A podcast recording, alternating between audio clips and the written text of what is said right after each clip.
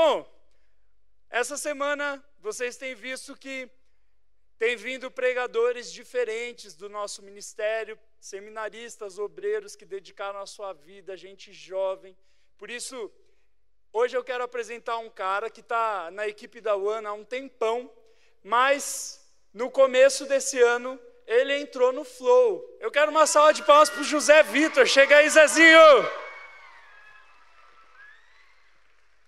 Eu não sei se você sabe, mas esse cara, junto com o pastor Pedro, eles foram os criadores do movimento do segredo e do wave. Você que não sabe o que é isso, é um evento evangelístico aqui do nosso ministério, que a gente faz todo ano, e o último culto wave que teve da onda do Espírito Santo vieram 1.600 adolescentes, cara. Deus é muito bom. E tudo saiu do coração de Deus e veio para o coração desse cara aqui e do Pedrinho. Ele é um homem de Deus. Deixa Deus usar ele na tua vida. Amém? Eu me chamo José Victor. Eu trabalho na, na, no, na, no Ministério One há quatro para cinco anos. Vai fazer cinco anos esse ano. Trabalhava no Ministério Up de pré-adolescentes. Agora eu trabalho aqui no Ministério de adolescentes no OneFlow. E eu estou muito feliz porque foi nesse ministério, que era o antigo MEP, onde eu me converti, onde eu tive experiências com Deus que mudaram a minha vida, onde eu encontrei os meus amigos, os meus melhores amigos que hoje eu tenho, eu encontrei aqui no ministério. E é muito importante você estar aqui, você adolescente, porque é daqui que pode sair grandes relacionamentos para a sua vida. Você pode até não só de relacionamentos pessoais, mas tem um relacionamento muito especial com o Espírito Santo de Deus, que quer falar com vocês todas, toda a sexta-feira, não só na sexta, mas ter uma vida em comunhão com você todos os dias na sua casa. Falei que eu me converti aqui, e eu lembro quando eu recebi o meu chamado, que foi aqui nesse templo também, foi num culto de missionário até, onde eu comecei a entender o meu chamado, onde uma missionária estava pregando aqui, e eu estava em crise. Eu lembro que eu estava aqui no meio, e como um bom adolescente, eu estava com os pés na poltrona, né? Achando que eu estava em casa, e deitado na poltrona e falando: Deus, eu não sei o que o Senhor tem para mim, mas o Senhor conhece o meu coração e sabe como que eu estou agora. E se o Senhor sabe como eu estou agora, o Senhor sabe que está ruim. Então, usa a vida dessa moça aí que vai pregar para falar alguma coisa para mim, porque eu não sei mais o que fazer da minha vida. E eu lembro que subiu uma moça, uma senhora já. Aí eu lembro que eu olhei para a senhora e falei, vixe eu acho que eu não vou receber nenhuma resposta de Deus hoje. Eu lembro que a mulher começou a pregar e ela tinha um jeito sereno de falar, um jeito calmo, ela estava com a sua Bíblia e estava falando. E eu lembro que eu estava na cadeira e falando: Deus, fala comigo, fala comigo. E eu lembro que ela pregou sobre José. E eu lembro que ela tinha um bordão na mensagem dela, onde ela lia e ela falava: e Deus estava com José. E eu lembro que ela repetia: E Deus estava com José. Aí teve uma hora que ela, ela repetiu mais de três vezes. Ela olhou e falou: Ei, Deus estava com José. E eu falei: Cara, eu sou José. Literalmente. E eu lembro que eu saí dali com o coração em chamas, entendendo muita coisa do que eu precisava fazer para a minha vida. E é por isso que eu queria convidar vocês a abrirem o coração de vocês, porque vocês podem sair daqui com o coração em chamas também, para viver tudo aquilo que o Senhor tem para vocês. Bom, abre sua Bíblia aí, quem trouxe Bíblia em papel, levanta a Bíblia assim, para a gente ver. Olha aí, pastor Tarek, vê se você Tá bom, tá bom, tá bom. Quem trouxe Bíblia no smartphone também é, tá liberado. Mas abre sua Bíblia em Lucas, no Evangelho de Lucas, capítulo 5. Esse é o momento que a gente bebe água.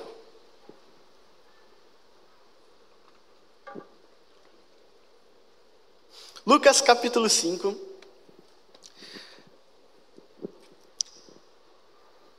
Sempre quis me olhar no telão E o mais interessante é que eu nunca imaginei que teria uma pessoa aqui também. E eu me sinto um pouco pressionado, mas tudo bem. Quem já achou Lucas capítulo 5? Levanta a mão. Quem já achou, na verdade, diga achei. Quem não achou, diga não achei.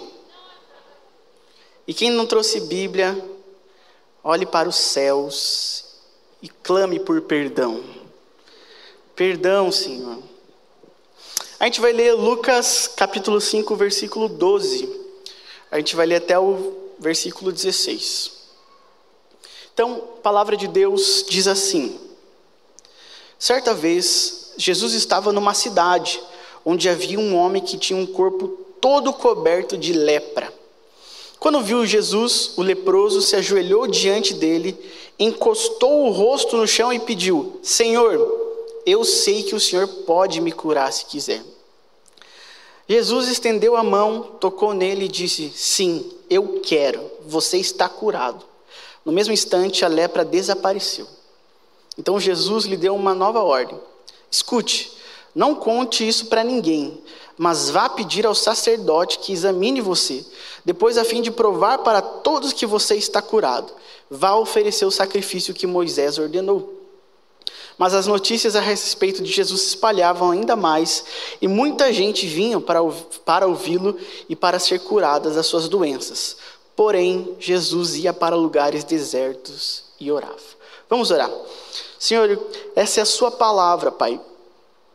Nós acreditamos que isso aqui é boca do Senhor. Portanto, Pai, nós estamos aqui com o coração aberto, Pai. Fala com a gente nessa noite. Que a Sua palavra penetre no nosso coração, Pai.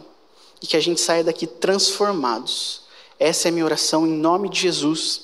Amém e amém. O título da mensagem de hoje é Jesus, o Senhor das causas perdidas. A gente tem vivido aqui coisas incríveis com o Senhor. Só que existem algumas coisas que nos tiram do foco do Senhor. É chamada de batalha espiritual para os mais crentãos. Talvez você não saiba o que é uma batalha espiritual, mas você talvez já tenha até vivido uma batalha espiritual e não consegue discernir o que realmente é ou não é uma batalha. Mas são batalhas que vêm e para tirar você totalmente do foco daquilo que Jesus tem para você. Talvez você esteja aqui tendo experiências incríveis durante a semana toda, mas existe alguém na sua casa, por exemplo, que está com alguma enfermidade, e você sempre está é, com o telefone meio ligado para saber como é que ele está, como é que tá as coisas em casa. Talvez você esteja aqui, mas você, você próprio tenha alguma enfermidade ou tenha passado por algum problema é, emocional, talvez você enfrente alguma depressão ou algo que te tire do foco de Jesus, algo que vai te deixar para baixo. São coisas que a gente considera causas perdidas. Às vezes você vem aqui, entrega o seu louvor, entrega a sua adoração, mas você vê que nada disso é relevante, porque a sua causa já é uma causa perdida. Você mesmo, sendo juiz da sua vida, determina que a sua causa é uma causa perdida. Mas hoje eu estou aqui para falar que Jesus tem poder para curar a sua vida. Olha só que legal. Olha para a pessoa que está do teu lado e fala, cara, ou mina, né? Jesus vai curar a sua vida hoje. Amém. A gente acabou de ler sobre uma causa que até então se considerava uma causa perdida. Quem aqui sabe o que é a lepra? Levanta a mão. Bastante gente. A lepra é uma doença que é citada várias vezes na Bíblia. Se a gente lê a palavra de Deus, a gente vai ver que era uma doença muito comum no tempo há dois mil anos atrás, há muitos anos atrás. E foi interessante porque o pastor Yuri Breder veio aqui na nossa conferência do ano passado. Quem que estava na conferência do ano passado? Uhul! Ele é da PIB de Campo Grande, inclusive vai ter stand para nossa conferência no final do culto. Se você quiser fazer inscrição para a conferência esse ano, tá imperdível, vai lá e garante a sua vaga. E ele nos trouxe aqui um, alguns dados relevantes sobre a lepra. talvez você não saiba, mas você vai ficar sabendo agora e vai ficar chocado junto comigo. Ele trouxe alguns dados para a gente, falando o seguinte: que a lepra hoje, ela não é mais chamada de lepra, ela é chamada de hanseníase. E ela é uma doença que afeta milhares de pessoas aqui no Brasil. Mais de 30 mil novos casos são diagnosticados todo ano aqui no Brasil. O Brasil ele é o segundo país com maior número de pessoas com lepra, perdendo apenas para a Índia. Então são dados que são relevantes para nós sabermos. Inclusive, a Sociedade Brasileira de Dermatologia tem lutado, inclusive, contra um projeto de conscientização da lepra, para chamar de Janeiro Roxo, assim como tem vários outros meses de, conscientização. Janeiro Roxo, por coincidência, o mês que a gente está e a gente está falando sobre essa doença também. A lepra, para você que não sabe muito bem, ou talvez vai pesquisar depois quando chegar em casa, ou está pesquisando agora, ela é uma doença que ataca os nervos periféricos da pessoa. E a pessoa ela fica com, ela perde a força muscular, ela perde também a sua sensibilidade na pele, ela perde a característica da pele, os músculos eles vão é, atrofiando ao ponto de das suas mãos e dos seus pés ficarem em formato, em posição de garra. A doença que no seu formato mais grave, ela pode desfigurar o ser humano. E na Bíblia a gente vê muitas vezes a lepra. E, é a, e a maioria, na verdade, das doenças de pele que tinha naquela época, normalmente era diagnosticado com lepra, porque as pessoas não tinham uma especialidade, né? Elas viam algumas manchas no corpo e já diagnosticava com lepra, e na maioria das vezes era lepra também. Enfim, uma pessoa naquela época que era diagnosticada com lepra, o que, que acontecia? Fulano está aqui e ele um rapaz ou outro percebe que ele está com uma mancha no corpo, ele fala: Ó, oh, eu acho que está com lepra, vamos te levar lá para o sacerdote que ele vai te examinar. E eles eram levados até o sacerdote, e o sacerdote olhava para uma mancha na pele da pessoa, podia ser só, sei lá, uma mancha de nascença, assim. Quem tem mancha de nascença? Bastante gente. E o sacerdote olhava para aquela mancha e falava: lepra. E quando o sacerdote falava que era, uma lepra, que era lepra, o que, que acontecia com esse ser humano? Ele tinha que largar tudo, ele saía da onde ele estava ali e ele era jogado para fora da cidade. Ele tinha que abandonar todas as coisas, tinha que abandonar sua casa, tinha que abandonar sua família, caso tenha esposa, filhos, e era jogado para fora da cidade. E ele tinha que viver fora da cidade, enfim, com os perigos que lá existiam naquela época. Geralmente as cidades tinham um leprosário, onde eram entulhados, assim como eles falavam, as pessoas que tinham lepras. Porque aquelas pessoas eram separadas, eram pessoas que não podiam habitar com os outros seres humanos ali daquela cidade. Então existia a cidade e em volta dela tinha várias pessoas com lepra, uns leprosários, e eles ficavam transitando é, na, na beira da cidade, pedindo esmola, pedindo comida, pedindo ajuda para que realmente eles possam se sentir amados de novo, para eles possam ter algum socorro de novo, porque foi tirado isso naquele momento que ele foi diagnosticado com lepra. Uma pessoa com lepra, quando ele ia para algum lugar onde tinha público, ele precisava anunciar a sua chegada. Então, a maioria das vezes, quando um leproso ia passar por uma para uma multidão de pessoas que não tinha lepra, ele tinha que gritar: impuro, impuro passando, impuro passando, para que as pessoas abrissem caminho para eles, para que ninguém chegasse perto dessa pessoa. Porque para aquela sociedade, ele era a pior pessoa. Ninguém queria ficar perto daquela pessoa. E esse homem, ele encontra Jesus e a sua vida é completamente transformada em todas as áreas. Jesus ele quer amar a todos que estão aqui hoje. Não só aqui nesse templo, não significa que esse templo dos vitrais lindos, dos melhor ministério de adolescentes do mundo, não significa que só aqui ele quer amar, ele quer salvar, ele quer curar. Mas ele quer curar a todos que estão prestes a ouvir a mensagem dele. Talvez você tenha chegado para você e falado: Eu quero isso, mas a minha causa é muito difícil, talvez até impossível. E Jesus está falando para você hoje, falando: Ei, para mim nada é impossível. Vem até mim, que você vai ver grandes maravilhas acontecendo. A gente aprende três lições nesse texto, como um bom batista, né? A gente tem que aprender três lições durante esse texto. E se você tem alguma causa hoje que é considerado perdida, você já começa a refletir porque Deus vai falar com você hoje. E você vai sair daqui entendendo que existe uma maneira para você ser restaurado. E o primeiro ponto dessa mensagem, para a gente ter a nossa causa, que é considerada perdida, restaurada, é a ação de ir até Jesus. Esse rapaz, ele teve que tomar uma atitude. Ou ele ficava no seu mundo da lepra, ou ele ia até Jesus e tentava alguma coisa. No texto a gente viu ali no versículo 12: quando viu Jesus, o leproso se ajoelhou diante dele, encostou o rosto no chão e pediu: Senhor, eu sei que o Senhor pode me curar se quiser. Já havia muitas especulações de quem era Jesus naquela época.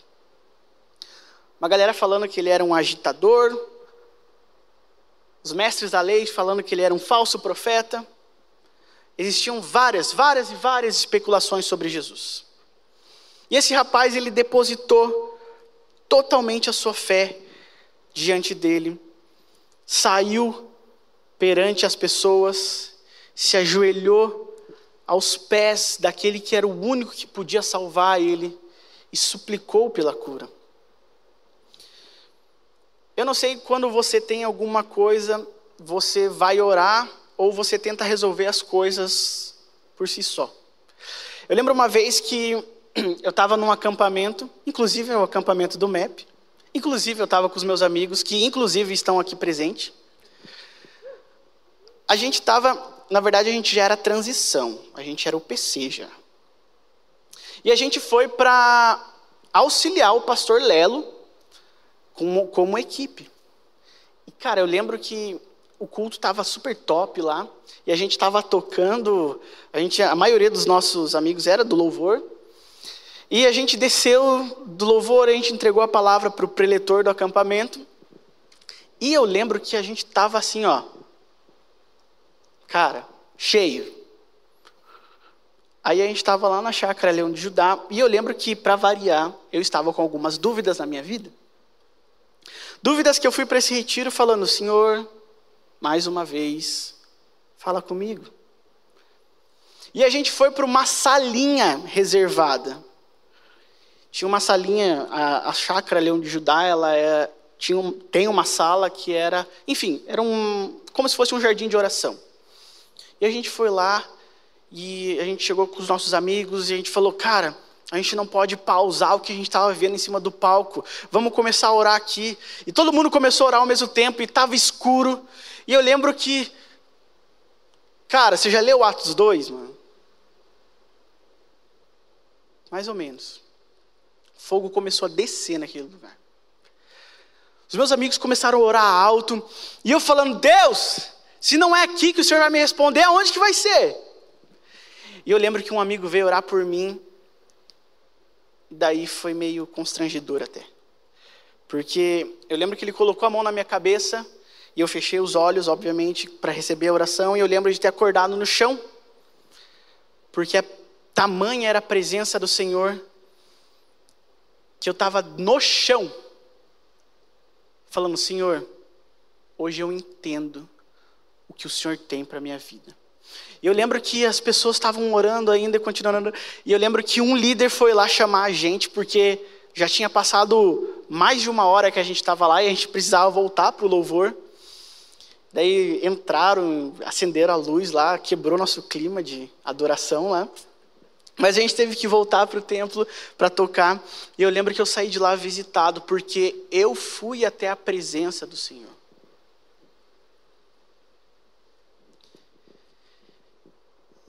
Pessoas que acreditam que Jesus pode curar são relatadas na Bíblia.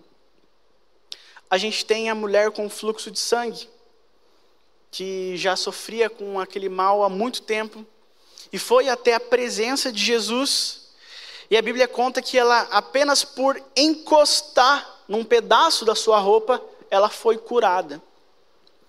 Ou também tem a, a, o Jairo, que chegou até Jesus e falou: Minha filha está morrendo. E ele chegou até lá e a filha dele já estava mal há muito tempo. E Jesus, trans, é, Jesus move ali um, um, uma cura, algo extraordinário que as pessoas ficam olhando, falando: Cara, quem é esse rapaz que está curando todo mundo? O próprio paralítico, quando ele é levado pelos seus amigos até Jesus para ser curado, porque as pessoas acreditam e acreditavam que Jesus podia curar, Jesus podia ser a solução para uma causa perdida. Preste atenção no que eu vou falar aqui para você. Se você está anotando, se você está, sei lá, o que está fazendo? Se está prestando atenção, preste atenção agora.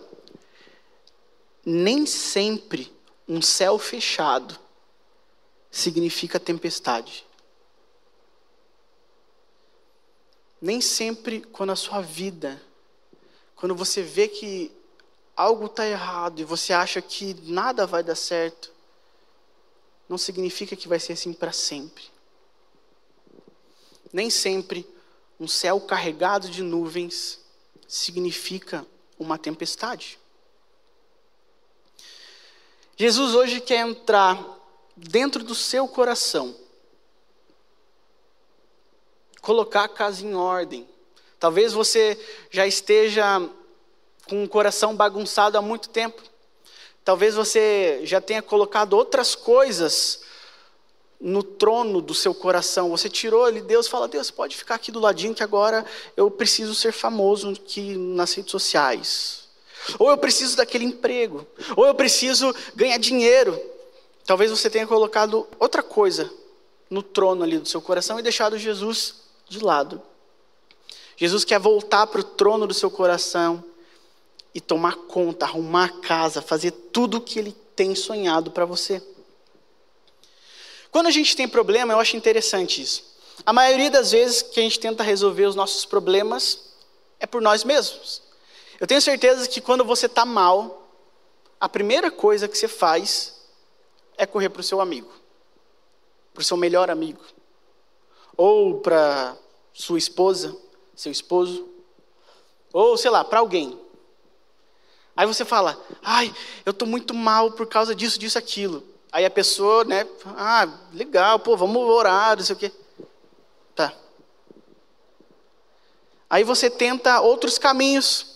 Se você tem problemas com pecados, você se afunda mais no pecado e você tenta resolver as coisas por seu mérito, por sua honra, e quando você vê, você está mais lascado do que estava antes.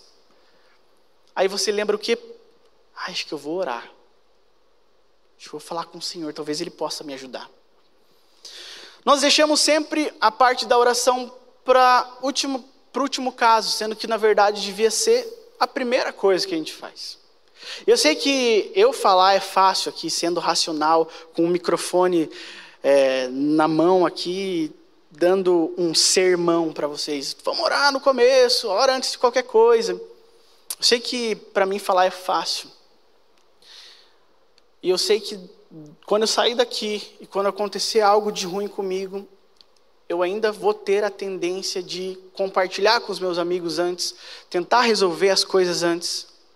Mas todos os dias eu luto para que a minha primeira opção de conversa seja com o Senhor Jesus. Para que Ele possa dar uma direção para a minha vida. A Bíblia fala lá em Lucas, no capítulo 1, versículo 37, que nada é impossível para Deus. Siga a direção, siga em direção de Deus, de Jesus, que você vai ver coisas maravilhosas acontecer, até mesmo como uma cura na sua vida. Assim como o leproso, esse rapaz correu em direção a Jesus e viu sua vida ser transformada. Segundo ponto dessa mensagem que eu queria deixar para vocês, segunda lição que esse texto nos aponta, é a compaixão que Jesus teve. Algumas versões vão contar que o leproso se ajoelhou diante de Jesus, colocou sua cabeça no chão e suplicou por alguma cura. E Jesus estende a sua mão, como se o leproso ainda estivesse um pouco longe de Jesus. Então eu fico imaginando Jesus caminhando com seus discípulos e o leproso chegando é, todo envergonhado, com os trapos do corpo, e ele olha a figura de Jesus e ele tem a capacidade de falar: Senhor, eu vou, isso na minha cabeça, tá?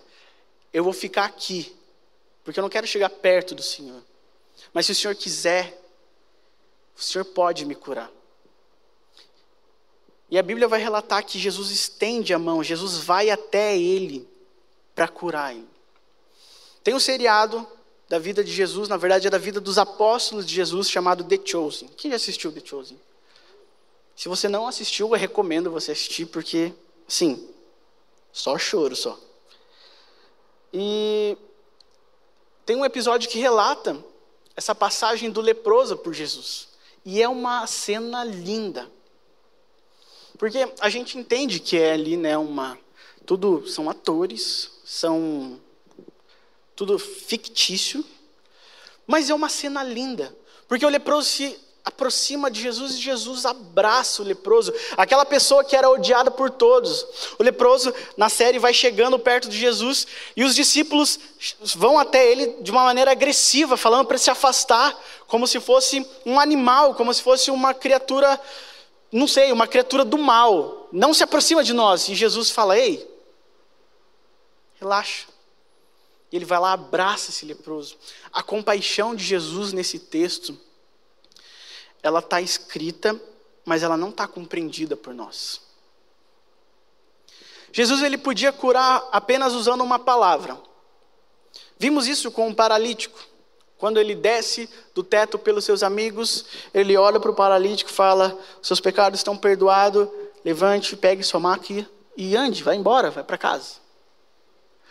Ou com o servo do centurião, que ele fala de longe, ele fala: Está ah, curado.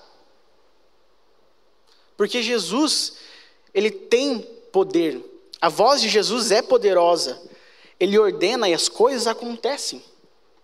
Só que com esse cara foi diferente. Ele teve compaixão. Naquele momento houve cura não só física, mas cura emocional.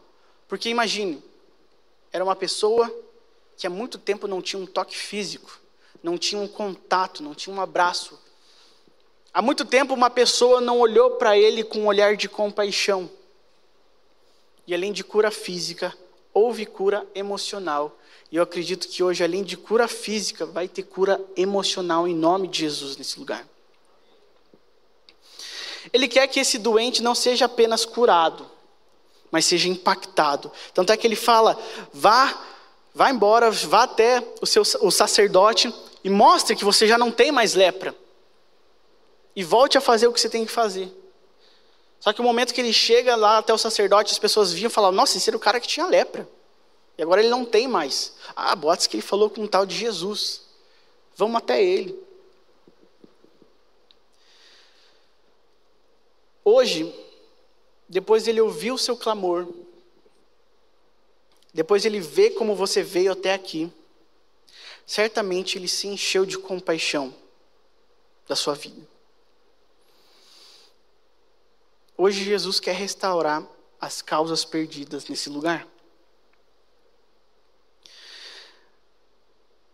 No Salmo 113, no versículo 5 e 6, o salmista vai dizer assim: Não há ninguém como o Senhor, o nosso Deus, que tem os seus tronos nas alturas, mas se inclina para ver o que há nos céus e na terra. É exatamente isso que Deus faz conosco. Apesar da sua grandeza, apesar da sua majestade, ele se curva em nossa direção enquanto clamamos. Esperamos por a gente espera por algo, ou espera por um milagre, por nós estarmos aflitos, por nós estarem seguros, e apesar da sua mais elevada altura, ele se inclina bondosamente até nós para contemplar, para ouvir e para nos colocar no colo e falar: Ei, eu estou aqui com vocês, calma. O Senhor tem compaixão da sua criação. Desfrute disso. Desfrute da misericórdia do Senhor que se renova todos os dias na sua vida. Quem estava aqui ontem viu na pregação do Luiz que ele deu um exemplo muito claro. Quando as pessoas entravam no lugar sagrado, elas tinham que ser amarradas, ao ponto de, se elas estiverem impuras, elas morreriam. Tamanha presença de Deus naquele lugar. Hoje nós temos a misericórdia do Senhor que se renova todos os dias. Então hoje você errou. Amanhã a misericórdia do Senhor vai se renovar na sua vida. Não é uma desculpa para você sempre continuar pecando, mas é uma atitude para você sempre buscar ser melhor, sempre buscar estar na presença do Senhor. E por fim, o terceiro ponto dessa mensagem que eu queria falar para vocês é o agir de Deus. A gente lê sobre a ação de ir até Jesus, a gente lê sobre a compaixão que Jesus teve com o leproso, e a gente agora fala sobre o agir de Jesus. O que aconteceu depois desse contato? No versículo 13 do, que a gente leu de Lucas, fala: Jesus estendeu a mão, tocou nele e disse: Sim, eu quero que você seja curado. No mesmo instante, a lepra desapareceu. Quando Jesus dá, dá a ordem, as coisas automaticamente voltam ao seu estado natural. O agir de Deus na nossa vida é algo marcante. Não tem como você é, receber algo de Jesus, Jesus aparecer para você e curar você de alguma coisa e você não ser marcado por isso. Quando a gente busca o Senhor de todo o coração, a gente vê grandes maravilhas acontecendo. No ano retrasado, em 2020, a gente está terminando já essa mensagem, mas no ano passado, eu preciso contar isso, eu preciso testemunhar uma grande maravilha que o Senhor fez na nossa família, na minha família. Em 2020, dia 15 de novembro de 2020, o meu irmão, é, ou melhor, de 2019, 15 de novembro de 2019, meu irmão ele foi diagnosticado com Covid, que foi, na verdade, a época onde os casos de Covid estavam muito altos e a gente não tinha a oportunidade né, de se vacinar. Hoje nós temos a oportunidade de se vacinar. Mas naquela época não tinha vacina, não tinha nada e estava, enfim. E meu irmão pegou Covid. E eu lembro que ele testou positivo, falou: Ah, testei positivo, vou fazer o isolamento aqui de casa e tudo mais. Só sei que passou algum tempo, passou alguns três, quatro dias, meu irmão começou a sentir muita falta de ar, começou a sentir muito cansaço, e ele foi levado ao hospital para ver quais eram as, as orientações médicas. E o médico falou: Olha, Cristiano, eu vou pedir para você ficar aqui em observação, para a gente né, ver como é que está você, como é que está seu pulmão. E eu lembro que tudo era mandado por mensagem. Ah, estou aqui no hospital, vou passar a noite aqui no hospital, para que façam alguns exames dentro né, do meu organismo, que vejam meu pulmão e tudo mais. E ele passou um dia no hospital, e o médico falou: Puxa, acho que eu vou pedir para você ficar mais um dia, pode ser? E ele ficou mais um dia no hospital, até que ele precisou ser levado para a UTI, porque ele começou a passar muito mal. E ele foi levado até a UTI, e eu lembro que nós, como família, né, falamos: Puxa, ele estava bem, mas agora ele está na UTI. E para você que tem assistido o jornal nesses últimos dias, você tem visto que, né, quando a pessoa é levada para UTI, não, algo não está bem. E eu lembro que ele estava na UTI, mas mesmo assim ele estava com o celular, eu estava conversando com ele, falando, puxa, Cris, a gente está orando por você, nós como igreja, Coloquei o pedido de oração na live do Michel ainda. Michel orava todos os dias às seis da manhã pelo meu irmão. Aí ele me respondia: Poxa, obrigado, tá tudo bem, eu só tô com um pouco de dificuldade de respirar, mas em nome de Jesus vai dar tudo certo. Daqui a pouco eu vou voltar para o quarto e já sai. Passou alguns dias, uns dois dias de UTI, e ele precisou ser entubado, porque o Covid tinha se espalhado no pulmão dele. Em menos de cinco dias, o Covid ele é, ele é medido né, pelo, pela porcentagem em que o pulmão estava comprometido. E em menos de oito dias de, de UTI, dez dias de médico, oito dias de UTI, o pulmão dele tinha saído de 10% a 100% comprometido. E a gente olhou e falou: Cara, o que está acontecendo? Meu irmão, 40 anos, nunca bebeu na vida, nunca fumou. Pai de dois filhos, um cara exemplar, trabalhador. O que está acontecendo, cara? E eu lembro que desde então, isso era começo de dezembro, ele ficou na UTI sem nenhuma perspectiva de saída. E ele era se mantinha entubado e os médicos ficavam todos os dias de olho nele. Eu lembro que a, eh, a partir daí a nossa atualização era apenas por mensagens do médico falando que ele estava instável, estável, estável. Até que um dia eu pedi uma mensagem para Deus. Falei, Senhor, me ajuda, né? O que está acontecendo? E eu lembro que o Senhor falou lá em Salmos 91, falando, ó, aquele que habita no esconderijo do Altíssimo não tem o que temer. Eu vou livrar eles de doenças mortais. Eu falei, opa, senhor, o senhor testificou muito aqui agora.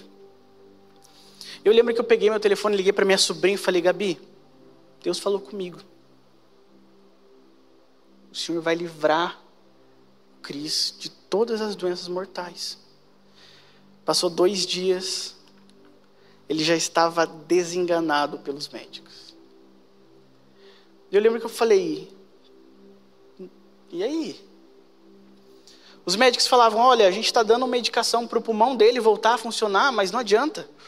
O pulmão dele está muito, muito é, comprometido, já foi, na verdade, comprometido pelo Covid, está muito machucado. Não tem remédio que faça ele voltar. A gente está dando os remédios aqui, por protocolo, para ver se faz alguma coisa, mas a gente não tem perspectiva. Porque a gente já trocou três vezes a medicação e ainda não volta. O pulmão não volta a funcionar. E eu lembro que a gente estava chegando no, na época de Natal e na nossa casa não havia motivos para comemoração. E eu lembro que a gente precisava celebrar ainda o nascimento de Jesus. Mas nas mensagens era: olha, o médico já falou para mim, não tem mais o que fazer. A gente só está esperando a hora do óbito. Porque os remédios não curam. A medicina não vai mais curar ele. A gente vai fazer aqui uma, algumas avaliações é, no cérebro dele para ver se já teve alguma coisa, alguma morte cerebral, mas a grande possibilidade que já tem existido, porque o pulmão já não está funcionando há muito tempo. E foi levado até a, o centro lá de, enfim, para analisar o cérebro dele e deu que estava tudo certo na cabeça dele. E o médico falou: puxa, já é um baita de um milagre isso está acontecendo. Mas ainda sem perspectiva. E eu lembro que eu orei de novo, falei: Senhor, a minha causa é para lá de perdida. Eu não sei mais o que fazer. E eu lembro que o Deus me deu um texto mais específico ainda. Que lá está lá em Ezequiel 37, que fala sobre o vale de ossos secos fala sobre um profeta que está andando sobre os vales dos ossos secos e ele é ordenado, fala, ó, profetiza para esses ossos voltarem à vida. E ele profetiza os ossos, e a Bíblia fala que os ossos começam a bater no chão e começam a se juntar, começa a criar, é, é, começa a fazer, a juntar ligamento, a juntar músculo, a juntar pele, e é formado uma pessoa e fala, ó, aqui tem uma pessoa. Mas o que, que falta nessa pessoa? Ar. O que, que falta no pulmão do seu irmão? Ar. E lá em Ezequiel, capítulo 37, versículos lá por 5 até 9, vai falar: profetize, para que os ventos de todos os cantos entrem nesse pulmão e sopre de novo o Espírito Santo. E eu, eu lembro que eu levantei no quarto e falei: eu profetizo agora, para que os ventos de todos os cantos entrem no pulmão do meu irmão. que o Espírito Santo traga de novo a vida. E eu lembro que passou dia, mais um dia, passou mais uma noite. E o meu irmão de caso já negado, desenganado pelos médicos, o pulmão dele começa a funcionar. E eu lembro que eu falei, cara, eu não vou falar nada, né, dessa essa resposta que eu tive, vai que não dá certo. Vai que eu falo para os meus sobrinhos aqui, os meus sobrinhos têm um pouco de fé, mas eu não sei nem se eu tenho fé o suficiente. E eu lembro que a partir do dia 27 de dezembro, até o dia 1 de janeiro, talvez, meu irmão saiu de 100% com o pulmão comprometido, desenganado, é, com hora marcada, com tudo feito já. Ele saiu dia 1 de janeiro, com o pulmão totalmente funcionando sozinho, acordado, fora do coma, não mais sedado, não mais entubado, porque o Deus das causas perdidas tinha agido naquele quarto.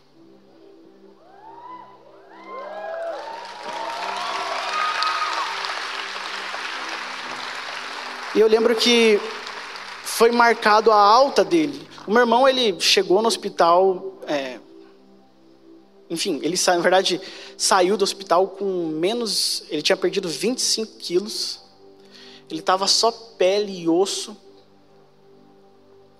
mas ele estava com o pulmão cheio do Espírito Santo. Ele estava com um ar que veio do Espírito Santo.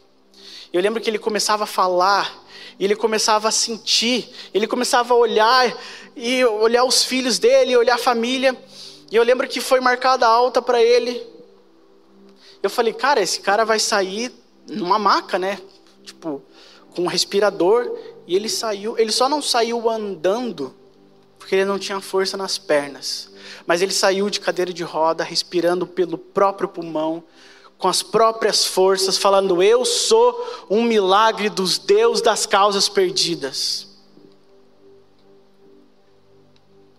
Hoje faz mais de dois anos que meu irmão tem enfrentado isso, vai fazer dois anos, né? E hoje ele está bem, está saudável. Hoje ele está 95% curado, mas já está trabalhando. Hoje ele pode chegar em casa e abraçar os seus filhos. Hoje ele pode chegar em casa e abraçar a sua esposa. Porque o Deus das causas perdidas fez uma grande, um grande milagre naquele quarto. E eu falei para ele que um dia eu ia testemunhar isso. E eu estou aqui. Não sei se está assistindo aí, Cris.